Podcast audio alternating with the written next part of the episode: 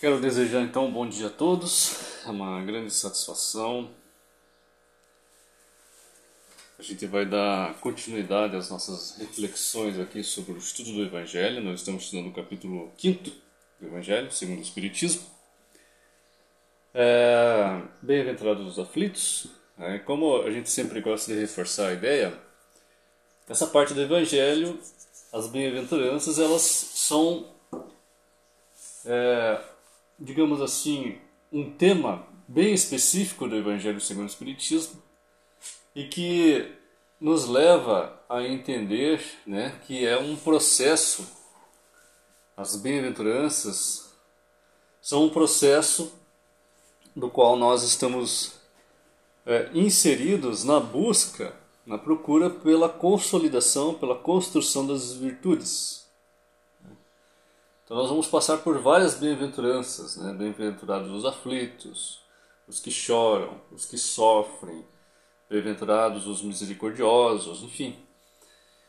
É uma série de temas em que Kardec e os espíritos eles vão trabalhar essas bem-aventuranças, trazendo para nós todo um roteiro de construções para nossa é, para o nosso progresso espiritual. Então, nós estamos iniciando esses itens, né? Nós estamos no primeiro capítulo, capítulo 5 desse, desse tópico, né? E essa é a ideia geral sobre o tema, né? Então, para dar um, um, uma esquentada no nosso estudo, eu vou ler aqui uma mensagem do Emmanuel, que está no livro é, Vinha de Luz, capítulo 149, onde ele comenta uma frase do Atos dos Apóstolos. Essa, essa frase está no capítulo 9, no item 18 de Atos. E a frase diz assim: E logo lhe caíram os e logo lhe caíram dos olhos como que escamas, e recobrou a visão. Então essa é a frase do Atos dos Apóstolos, o Emmanuel vai comentar. E o tema que ele coloca sobre o comentário dessa frase é, escamas. E Emmanuel diz assim: A visita de Ananias a Paulo de Tarso, na aflitiva situação de Damasco, sugere elevadas considerações. Que temos sido nas sombras do pretérito senão criaturas recobertas de escamas pesadas sob os pontos de vista? Não somente os olhos se cobriram de semelhantes excrescências. Todas as possibilidades confiadas a nós outros hão sido hão sido eclipsadas pela nossa incúria através dos séculos. Mãos, pés, língua, ouvidos, todos os poderes da criatura, desde milênios, permanecem sob o venenoso revestimento da preguiça, do egoísmo, do orgulho, da idolatria e da insensatez. Então Emmanuel aqui utiliza a frase, né? E logo lhe caíram dos olhos como se como que escamas e recobrou a visão. E ele faz a, pergunta, a seguinte pergunta para nós, né? Que teríamos sido nas sombras do pretérito, senão criaturas encobertas de escamas pesadas sob os pontos de vistas? Ou seja, é, o que, que nós teríamos sido né, no nosso passado se nós não fomos lá atrás e não estamos muitas vezes sendo agora, né? Criaturas que estamos cobertas de escamas, que não conseguimos enxergar, né? Sob outros pontos de vistas, né? É, todas aquelas possibilidades que já foram confiadas a nós, todas aquelas possibilidades que já foram confiadas aos outros, né? E que têm sido assim é, esquecidas por nós ou eclipsadas, igual que a palavra aqui, eclipsada, ou seja, uma coisa na frente da outra, né? Impedindo a nossa visão, né? Então, é, os nossos vícios, né? O egoísmo, o orgulho, a idolatria, a insensatez isso vem há milênios nos envenenando né, e, impossibilitando a nossa percepção né, sobre um outro ponto de vista, vista as situações. Então Emmanuel continua assim: O socorro concedido a Paulo de Tarso oferece, porém, ensinamento profundo. Antes de recebê-lo, o ex-perseguidor rende-se incondicionalmente ao Cristo, penetra a cidade em obediência à recomendação divina derrotado e sozinho, revelando extrema renúncia, onde for aplaudido triunfador. Acolhido em hospedaria singela, abandonado de todos os companheiros, confiou em Jesus e recebeu-lhe a sublime cooperação. Então vejam aqui que Paulo de Tarso ele entra na cidade é, após receber um, um conhecimento profundo, após ser retirado aquela escama daquela da visão dele, né? aquilo que eclipsava a visão dele. Então ele entra na cidade sob um outro ponto de vista, né? É, ele era um perseguidor, mas que acabou se rendendo incondicionalmente, ou seja, sem condição nenhuma. Abriu mão de tudo para seguir Jesus. Né? É, ele era um grande, uma grande personalidade da época, né? mas ele acaba entrando derrotado, acaba entrando na cidade sozinho e revelando a extrema renúncia. Né? Acolhido numa hospedaria singela, numa casa pobre e completamente abandonado. Então, retirar as escamas dos nossos olhos é um processo bastante doloroso, vamos colocar dessa forma inicialmente, bastante doloroso retirar esses, esses aspectos que eclipsam as nossas visões, as nossas percepções, é um processo doloroso. Paulo de Tarso fez isso incondicionalmente quando foi convidado pelo Cristo. Abandonou tudo, abandonou tudo e passou por essa situação. Vamos continuar. É importante notar, contudo, que o, que o Senhor, utilizando a instrumentalidade de Adonias, não lhe cura senão os olhos, restituindo-lhe o dom de ver. Paulo sente que lhe caem escamas dos órgãos visuais e, desde então, oferecendo-se ao trabalho do Cristo, entra no caminho do sacrifício, a fim de extrair por si mesmo as demais escamas que lhe obscureciam as outras zonas do ser. Então vejamos que a frase de Atos dos Apóstolos diz assim: e logo lhe caíram dos olhos como que escamas, e recobrou a visão. Então, Paulo sente, sente que ao ser restituído a visão, né, ele sente que caem escamas dos olhos visuais, ou seja, aquelas situações que impediam que ele enxergasse determinadas coisas. Né? E ele se oferece então ao trabalho do Cristo, entra nesse caminho de sacrifício, né, entra nesse caminho ardoso, pela porta estreita, vamos dizer assim, né, porque a porta larga, larga é sempre mais fácil de a gente passar. Né? Fazer a coisa errada é sempre mais fácil, é menos trabalhoso. Né? Agora, fazer a coisa certa é sempre mais difícil. Né? É sempre mais caro. Sempre é mais trabalhoso fazer o errado é sempre mais fácil. Né? Então ele sente esse caminho, entra nesse caminho de sacrifício, de dificuldades, para quê? Para que ele possa extrair por si mesmo essas outras escamas que ficaram, que ainda obscureciam a visão dele. Quanto lutou e sofreu Paulo a fim de purificar os pés, as mãos, a mente e o coração? É uma pergunta. Quanto? Quanto que ele lutou? Quanto que nós estamos lutando para retirarmos esses, essas situações que nos complicam, né? que é, ocultam esses poderes das criaturas, da, de nós, né? Da, da, das criaturas que nós somos. É, desde quantos milênios nós permanecemos sob esse venenoso revestimento, diz Emmanuel aqui, né? que é a preguiça, que é o orgulho, que é a idolatria, que é a insensatez, ou seja, todas essas escamas que nos impedem de perceber as coisas. Né? Quanto tempo que ele lutou e sofreu a fim de purificar os pés, as mãos, a mente e o coração? Pergunta Emmanuel. E Emmanuel então finaliza o item de, do capítulo do capítulo 149 do, do livro Vinha de Luz, dizendo assim: Trata-se de uma pergunta digna de ser meditada em todos os tempos. Não te esqueças, pois, que na verdade, ou, ou melhor, não te esqueças, pois, que na luta diária poderás encontrar o Ananias da fraternidade, em nome do Mestre. Aproximar-se-ão compassivos de suas necessidades, Mas não ouvides, ou seja, não esqueças, que o Senhor apenas permite que te devolvam os olhos, a fim de que, vendo claramente, retifiques a vida por ti mesmo. Vejam só que interessantíssimo esse capítulo de Emmanuel, dizendo que o tempo que Paulo sofreu para purificar os pés e as mãos é uma questão que merece ser meditada por nós. E merece ser meditada em todos os tempos, diz Emmanuel. Né? E ele diz assim que a gente não pode esquecer que na nossa vida, no nosso cotidiano, muitas das vezes, nós podemos encontrar o Ananias da fraternidade que vai retirar essa escama dos nossos olhos. Né? Tanto Jesus como Ananias, eles vão se aproximar de, de nós e vão nos recobrar a visão. Né? Vão fazer com, com que nós recobramos a visão. Por quê?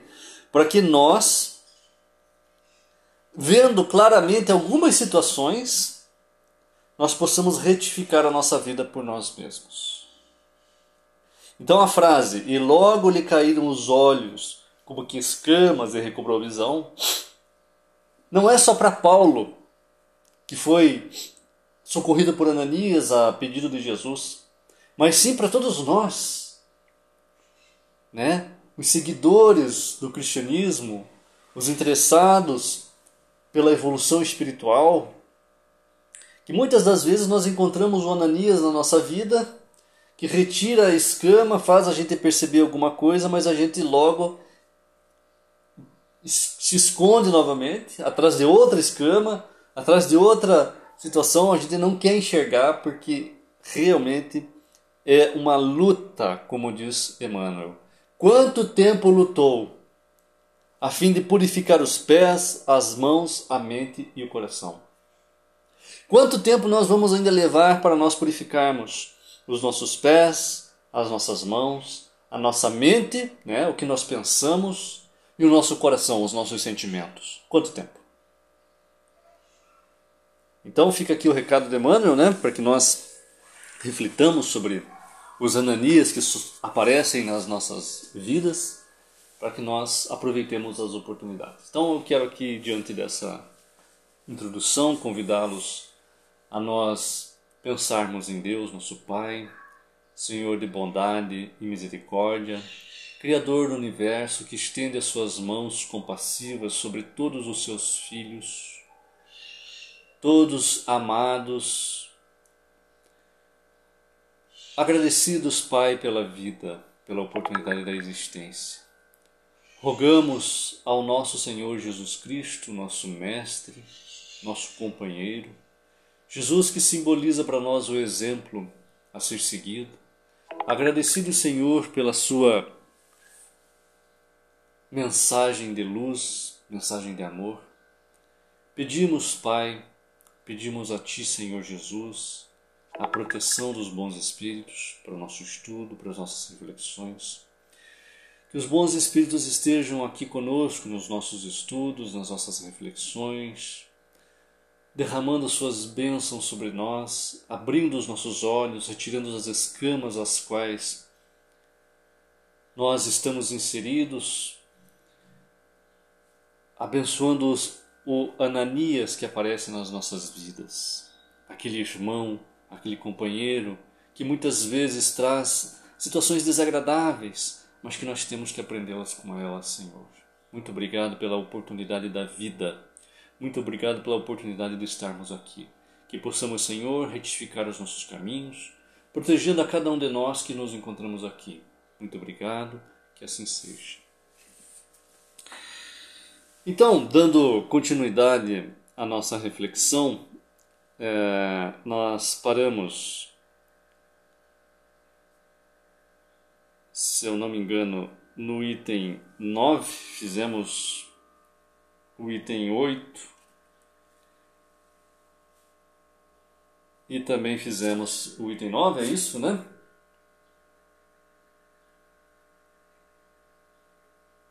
Ou não, nós não fizemos o item 9. Nós fizemos apenas o item 8. Então hoje nós continuaremos é, continuaremos no item 9 do capítulo 5. É, estamos estudando as causas anteriores das aflições, ou seja, aquilo que muitas das vezes nós não encontramos uma justificativa no nosso olhar plausível na nossa vida presente para justificar as situações das quais nós estamos passando. E vem então a doutrina espírita retirando esse véu, retirando essa escama, vamos dizer assim, né? Para que nós possamos enxergar também a possibilidade de causas anteriores estarem agindo no nosso presente. Então, o item 9 diz assim: Não se deve crer, no entanto, que todo o sofrimento suportado neste mundo seja necessariamente indício de uma determinada falta. Veja só, não se deve, no entanto, é, crer né, que todo sofrimento suportado aqui, todo sofrimento que nós passamos aqui na Terra, seja necessariamente um indício de uma determinada falta. Ou seja, às vezes está passando por uma situação, ah, é porque eu fiz tal coisa, ah, porque. Né, a gente faz uma abstração de que seja. Né? Não se deve fazer isso, talvez. Não necessariamente. Né? Muitas vezes são simples provas, escolhidas pelo Espírito para concluir a sua depuração e acelerar o seu adiantamento. Então, de fato, a gente pode ser defrontado por uma situação na qual nós realizamos determinados atos lá atrás e agora surgem as consequências, né? Existe um ditado popular que diz assim que quem planta vento colhe tempestade, né? Mas muitas vezes pode ser que aquilo que você está passando seja uma prova. Seja uma situação em que você está sendo submetido a testes. Né? no livro dos Espíritos, uh, algumas questões remetem-se. Agora eu não vou levar, lembrar o número das questões, mas remetem-se à escolha dessas provas. Né? E os Espíritos lá dizem o seguinte: que alguns Espíritos que têm essa liberdade, talvez essa condição, vamos dizer assim, a palavra certa é condição, de poder é, participar da organização reencarnatória, do planejamento reencarnatório, eles têm noção, digamos assim, do teor da reencarnação, como será. Não tem noção exatamente dos detalhes, né? porque os detalhes se constituirão nas circunstâncias. Né? É, variar, vai variar muito conforme a circunstância, porque também tudo depende, na verdade, né, do nosso livre-arbítrio. Então, se nós vamos renascer numa situação muito complicada, o espírito sabe que será complicada, mas não sabe os detalhes daquela situação. Então, a prova é exatamente isso. Né? A prova e a expiação também. Né? A expiação, mais ainda, né? porque o, o, o espírito que, que é o arrependido, né? Ele, ele com certeza ele sabe, né, no seu inconsciente o mal que fez e ele tenta de todas as maneiras aqui se esquivar daquilo, né? Enfim, é uma situação bem complicada a expiação, né? A prova também, não deixa de ser. Então aqui ele diz que muitas das vezes pode ser uma prova, né? Que vai acelerar ali o adiantamento do espírito. Assim, a expiação serve sempre de prova, mas nem sempre a prova é uma expiação. Então veja só, a expiação sempre é prova. A expiação, o espírito que está arrependido do mal que cometeu, sempre está sendo provado. Agora, a prova nem sempre é uma expiação. Às vezes, aquele espírito está sendo submetido àquela experiência, né? buscando ali adiantar-se, procurando ali acelerar a sua, a sua situação. Né? Contudo, provas e expiações são sempre sinais de relativa inferioridade, porque o que é perfeito não precisa ser provado. Um espírito pode, pois, ter adquirido certo grau de elevação, mas desejando adiantar-se mais, solicita uma missão, uma tarefa a executar, pela qual será tanto mais recompensado se sair vitorioso, quanto mais penosa haja sido a sua luta. Então vejam, aquilo que é perfeito não precisa ser provado. Portanto, aqui com certeza é, Kardec, Allan Kardec e os espíritos, eles é, fizeram questão de expor essa ideia, por quê? Porque ah, nós sabemos da nossa condição espiritual, sabemos que estamos num mundo de provas e expiações, sabemos que no nosso planeta a grande maioria dos espíritos que aqui habitam são espíritos imperfeitos, que padecem, que alguns estão arrependidos daquilo que fizeram, e estão submetidos a essas experiências, né? Mas aquilo que é perfeito não precisa ser provado. Né? Então, prova e expiação é para o espírito imperfeito, espírito de terceira classe, né? E, e ele diz assim ainda, às vezes, né, o, o espírito ele pode, pois, é, ter adquirido um certo grau de elevação, mas ele deseja ainda né, adiantar-se mais, ele deseja uh, um desafio maior, para ele utilizar aquele desafio como um, um, um trampolim, vamos dizer assim, né, para ele é, para ele adiantar-se, para ele superar-se, né, e será com certeza mais recompensado se ele sair vitorioso. E tudo isso vai depender da luta que ele tiver, de como será aquela experiência. Então, é, o, o fundo de tudo isso quer dizer o seguinte, que a expiação ou a prova são sempre sinais relativos né, de inferioridade. São sinais ainda de que os espíritos que passam por essas situações são espíritos que cometeram equívocos, que se arrependeram, que estão aqui espiando e que estão aqui remediando o mal que fizeram. Né?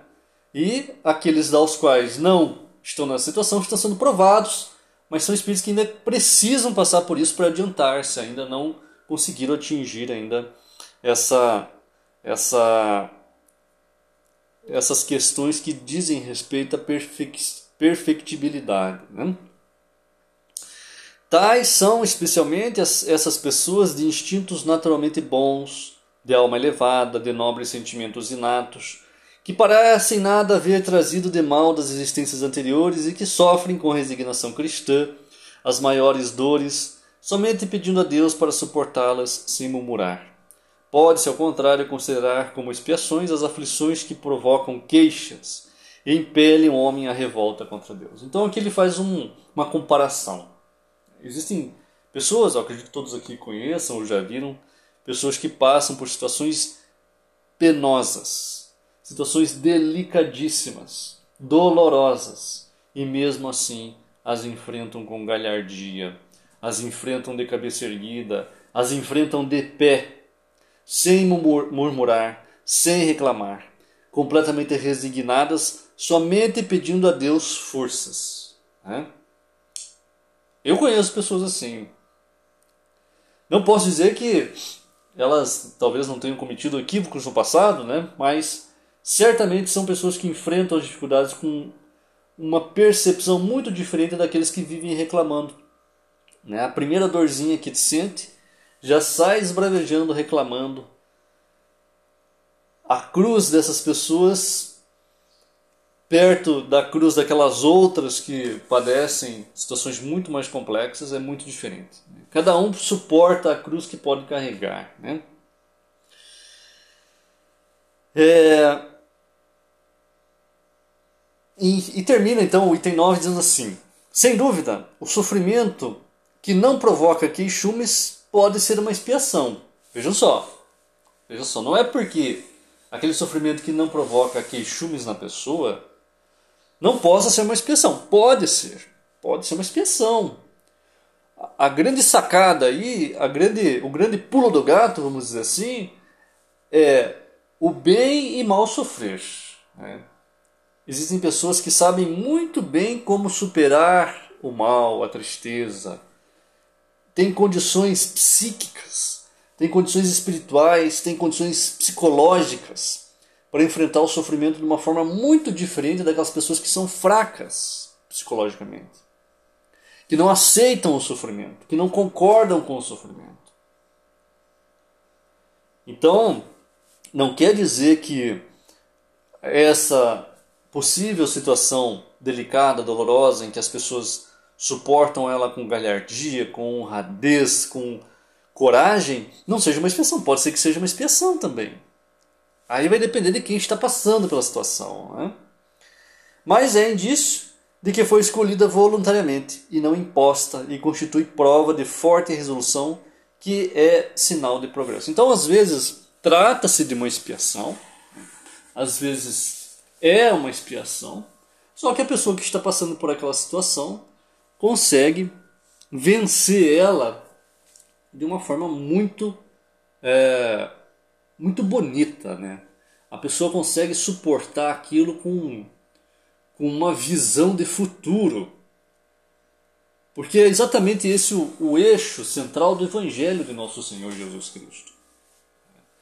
O Evangelho de Nosso Senhor Jesus Cristo, se a gente for ver bem, a principal mensagem que Jesus deixa para nós, quando ele vai falar é, que ele não veio destruir a lei, ou seja, existe uma lei que rege o universo. Quando ele veio falar que o reino dele não é deste mundo, ou seja, não é do mundo material, ou seja, existe um outro mundo, que é o um mundo espiritual, né? que é o capítulo 2 do Evangelho. Quando ele vai falar sobre a pluralidade dos mundos habitados, ou seja, na casa de meu pai há muitas moradas, capítulo 3 do Evangelho. E no capítulo 4, quando ele vai falar que ninguém verá o reino dos céus se não nascer de novo, ou seja, quando ele vai falar da reencarnação. Então, esses quatro capítulos anteriores, eles dão o tom da mensagem de Jesus. É a base do Evangelho. É por isso que, se nós não entendemos essa base, nós não conseguimos entender os capítulos seguintes. Não fazem sentido. Ou seja, como que uma pessoa vai passar por uma situação dolorosa, penosíssima, e vai suportar isso com galhardia, com honradez, com resignação, com fé. Qual é o objetivo disso? Horas, o objetivo é o seguinte: o eixo central do Evangelho de Nosso Senhor Jesus Cristo é a existência da vida futura. Quando ele fala de reencarnação no capítulo 4, quando ele fala de pluralidade de mundos habitados, quando ele fala da existência do mundo espiritual no capítulo 2, e quando ele fala da lei natural, que ele não vem destruir, mas pelo contrário, ele vem fazer ela ser cumprida. Ele está falando exatamente disso tudo. De que a vida aqui na Terra são momentos pequenos perto da enormidade de experiências que nós teremos futuramente. A vida futura. Então, essas pessoas que perpassam caminhos dolorosos, difíceis, passando por situações completamente horrorosas, difíceis mesmo, tristes, mas que atravessam esse caminho com resignação e com muita fé em Deus. E a palavra fé aqui é muito importante, porque denota esperança, né? Espera-se, veja só, esperança de esperar espera algo melhor depois disso. Ou seja, é a visão de que existe algo depois disso que vai ser muito melhor do que agora, né?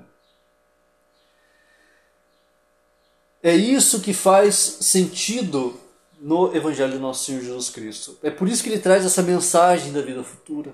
Né? E nós precisamos compreender exatamente o que é essa vida futura. Né? Por isso que nós estamos estudando a doutrina espírita. A doutrina espírita ela se dedica a estudar o mundo dos espíritos, como que é lá, para onde que nós vamos depois que nós morremos, o que que ocorre. Mas mais do que isso, a completa noção do que seja esse futuro, a completa noção do que seja essa vida futura, é isso que vai potencializar as nossas mudanças no atual, no momento atual. Então, quanto mais nós conhecemos da vida futura, mais nós potencializamos as nossas forças morais para nós nos modificarmos agora, buscando esse melhor na vida futura. Por isso que determinadas pessoas atravessam situações dolorosas aqui. Às vezes sabendo disso, às vezes ignorando isso, mas tendo esse sentimento aguardado na fé em Jesus, na fé em Deus. É a fé que proporciona essa sensação e essa certeza de que se eu suportar esses momentos aqui com galhardia, com honradez, com força, com coragem, eu serei recompensado, como ele diz aqui, ó. Tanto mais será recompensado se sair vitorioso, quanto mais penosa haja sido a luta. É isso, é exatamente isso que faz com que nós saímos daqui melhores do que nós entramos. Né? Então vamos finalizar o item 10 aqui, que é curto, é só um parágrafo, e aí nós entraremos amanhã no próximo item de estudo. O item 10 diz assim: Os espíritos não podem aspirar à completa felicidade até que não tenham tornado puros. Qualquer mácula lhes interdita a entrada nos mundos felizes. São como os passageiros de um navio atingido pela peste, aos quais se impede a entrada em uma cidade até que se hajam expurgados. Então vejam, aqui ele tá, já mudou um pouco de assunto, é um item 10, nós falávamos no item 9 a respeito das expiações, das provas, né? E aqui já ele, ele já muda o tom, dizendo o seguinte, que é, nós, os espíritos, nós precisamos é, aspirar, né, para que nós, ou seja, nós precisamos caminhar para que um dia nós cheguemos à felicidade completa. E existem aí determinadas divisões, né? ele coloca até aqui um, um, uma frase, ó, qualquer mácula lhes interdita a entrada nos mundos felizes. Ou seja, não é a casa da mãe Joana o universo, existem regras, existe uma ordem.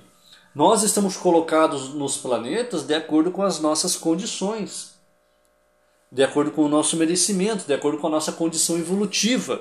Cada planeta, cada mundo com a sua condição evolutiva. Mundos felizes, quem habita esses planetas? Espíritos felizes. Mundos de provas e expiações, quem habita esses planetas? Espíritos que estão passando por provas e expiações.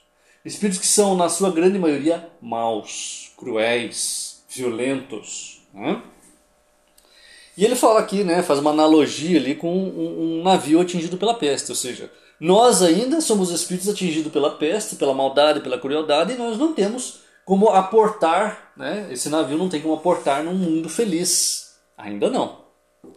Então, a gente precisa, né, se purificar para nós adentrarmos nesses mundos mais felizes.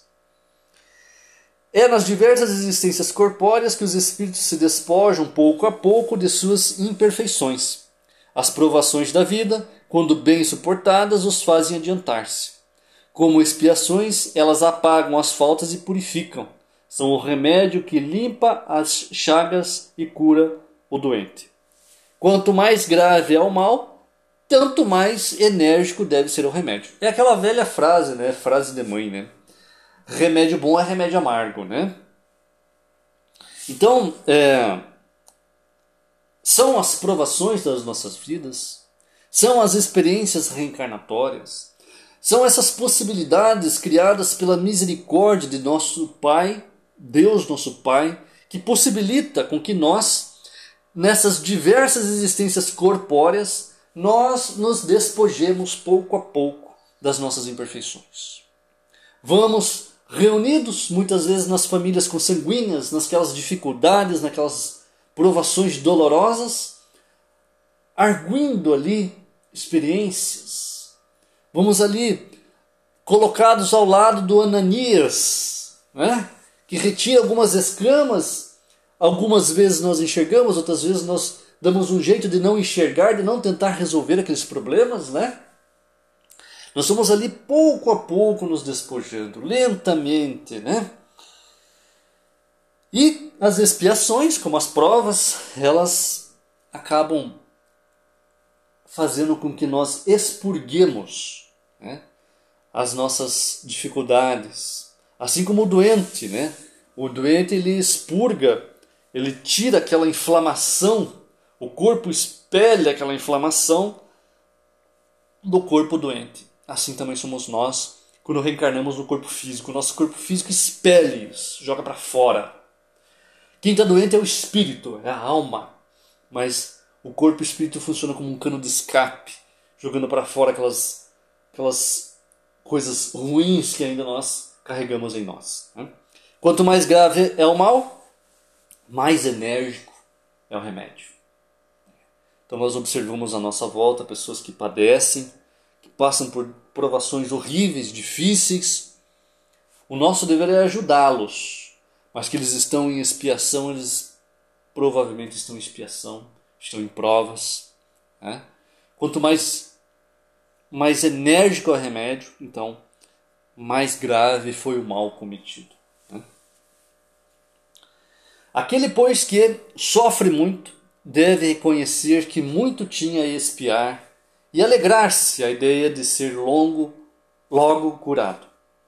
Depende dele, pela resignação, tornar proveitoso o seu sofrimento e não lhe estragar o fruto com as suas impaciências, pois do contrário terá de recomeçar. Então aqui os espíritos, né, a mensagem do plano espiritual que foi organizada por Allan Kardec, é uma mensagem que nos acalenta os nossos corações. Né? É uma mensagem que nos traz aquela sensação de que nós estamos sendo guiados, nós estamos sendo protegidos, que aquilo que está acontecendo nas nossas vidas é realmente o melhor. Né? Nós estamos sendo remediados. Aquelas situações as quais nós vivemos são a cura, né? refletem, podem ser entendidas como a cura das nossas chagas. Né? É difícil nós nos alegrarmos diante da expiação. Né? Eles mandam aqui, eles sugerem né, que nós nos alegremos, mas quem de nós né, nos alegra de passar por um momento de dificuldade? Podemos sim passar com galhardia, podemos sim passar com seriedade, com calma, com resignação. Alegria já é um pouco complicado, né? vamos, vamos nos entender aqui, né? mas a resignação, né? quanto mais nós formos resignados, né? mais nós vamos tornar proveitoso aquele sofrimento né? e não estragar então é, o fruto daquela situação com as nossas impaciências, com, nossa, com as nossas revoltas, né, com as nossas falsas ideias de justiça, né, muitas vezes nós nos sentimos injustiçados. Então, esse é o final do item que nós estamos estudando, é o item é, Causas Anteriores das Aflições. Nós finalizamos hoje essa, esse item, então a gente pode trazer uma ideia bem completa aqui sobre essas causas anteriores podem ser é, das nossas vidas anteriores, né? em que nós nos arrependemos, passamos pelas três fases, como diz Allan Kardec, né? ou teremos que passar ainda né? pelas três fases, que é o arrependimento, a expiação e depois a reparação. Mas para quem se arrepende, então vem a expiação, mas pode ser também, as causas anteriores podem ser também provas, enfim, a doutrina espírita nos traz esse panorama que justifica as nossas anomalias, justifica as dificuldades pelas quais nós passamos aqui na vida terrestre. Então eu agradeço a todos pela presença, aos encarnados e aos desencarnados. Esperamos que este Evangelho sirva de alento para todos nós, que essas mensagens, essas ideias repercutam na nossa mente, estejam acessíveis aos nossos pensamentos e que possamos administrá-los no dia a dia das nossas ações, no cotidiano dos nossos comportamentos. Que as escamas dos nossos olhos caiam, que os ananias que nos acompanham nas nossas vidas aqueles aos quais nós perseguimos, ou que somos os perseguidores, né? nós ou somos o Ananias ou somos o Paulo, né? perseguidor e perseguido. Às vezes nós somos um, às vezes nós somos o outro, né? mas que ambos possamos nos ajudar, possamos retirar essas escamas, olhar os nossos vícios, as nossas dificuldades e empregar então a mensagem do Cristo nessa renovação, nessa purificação a qual nós estamos buscando. Então vamos agradecer a Deus, nosso Pai, Senhor de justiça e bondade, pela, por essa oportunidade. Que os bons espíritos estejam ao nosso lado, protegendo-nos, amparando-nos. Que esse Evangelho sirva para todos nós. Rogamos ao nosso Senhor Jesus Cristo, nosso exemplo, nosso mestre, nosso guia. Derrame sobre nós, o nosso planeta, o nosso país, as suas luzes. Que as suas bênçãos, Senhor, venham ao nosso encontro, recambiando energias poderosas sobre todos nós. Muito obrigado, Senhor Jesus. Abençoa-nos hoje e sempre, e que assim seja.